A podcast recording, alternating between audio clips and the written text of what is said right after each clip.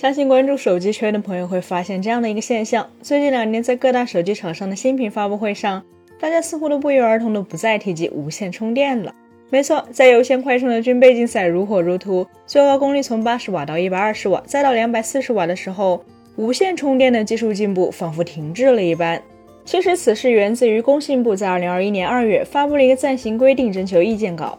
其中明确，自二零二二年一月一号，所有生产、进口、在国内销售使用的移动和便携式无线充电设备额定传输功率要求小于五十瓦。就在近日，工信部印发《无线充电设备无线管理暂行规定》，将二零二四年九月一号起实行。根据暂行规定显示，移动、便携式无线充电设备的工作频率范围为一百到一百四十八点五 K 赫兹。六千七百六十五到六千七百九十五 K 赫兹，一万三千五百五十三到一万三千五百六十七 K 赫兹频段，且额定传输功率不超过八十瓦。因此，这也就意味着被限制在五十瓦的手机无线充电功率即将解禁。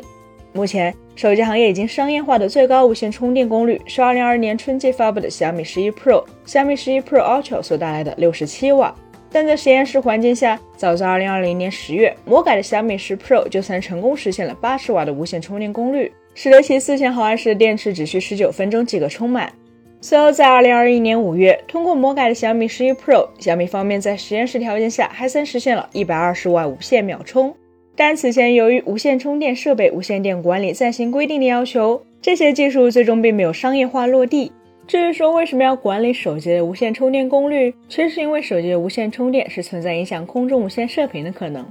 业界目前应用范围最广的无线充电方案，通常是电路设计相对简单，并且成本较低的电磁感应式。其原理就是发射端及充电板发生交变电流，再通过线圈产生磁场，引起周围磁场变化，然后对附近的线圈产生感应电动势，从而在接收端产生电流。简而言之，无线充电就是利用电磁波感应原理或其他相关的交流感应技术，在发送端和接收端用相应的设备来发送和接收产生感应的交流信号，来进行充电的一项技术。由于无线充电设备是辐射无线电波的非无线电设备，而无线电波有两个重要特征：一是频段资源有限，二是频段相近时容易产生干扰。比如 WiFi 设备支持 5G 赫兹，只是因为 2.4G 赫兹频段过于嘈杂。能辐射无线电波的设备互相电磁干扰，不仅仅会降低用户体验，更可能会导致一些不确定的危险。比如苹果 iPhone 十二和 Max F 无线充电器就曾被实验证明会影响心脏起搏器工作。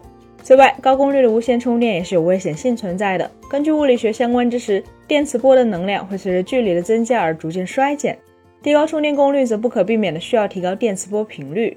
而电磁波的能量与其频率成正比，即频率越高，能量越大。当电磁波频率加到一 G 赫兹以上，就会直接对水分子加热，这正是微波炉的原理。此前，工信部在二零二二年二月提出了征求意见稿，之所以规定五十瓦，彼时业界的猜测是因为当时市面上最高的无线充电功率就是华为 Mate 四零 Pro 和小米十一的五十瓦，因此极有可能是参考了已有进行的高功率无线充电技术。毕竟新兴事物很容易进入无序化的野蛮生长状态，而且随着市场规模的增长，后续标准的管理也就越来越难。相关暂行规定想要划定一个既合理又便于实施的规格很有难度，因此按照市售符合原无线电管理条例的频段使用和最大功率来做限定，也是最经济的做法。值得一提的是，除了便携式无线充电设备的无线充电功率从五十瓦放宽到八十瓦外，现在的暂行规定和当初的征求意见稿几乎没有变化。事实上，工信部这份暂行规定最大的影响，其实是给原厂无线充电技术几乎判了死刑。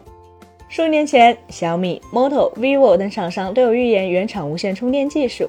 而这类隔空充电技术使用的是大规模阵列天线来实现波束成型，再搭配二十六点五到三百 G 赫兹毫米波带来的窄波束，将发射能量聚焦到一个很小的范围内。遗憾的是，这一技术的电磁辐射问题不容忽视。如果说已经普及的电磁感应式无线充电是电磁炉的话，那么隔空充电就是微波炉。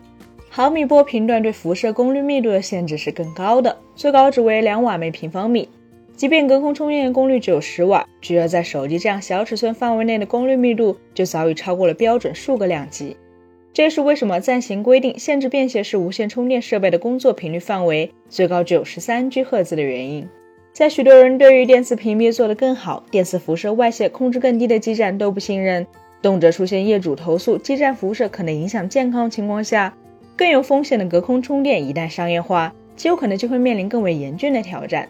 所以现在的情况就已经很明朗了。当无线充电有了八十瓦的水平，基本可以做到十五分钟内充百分之五十的电量，完全充满仅需不到四十分钟的情况下，用户体验就已经与终端机型的有线快充媲美了。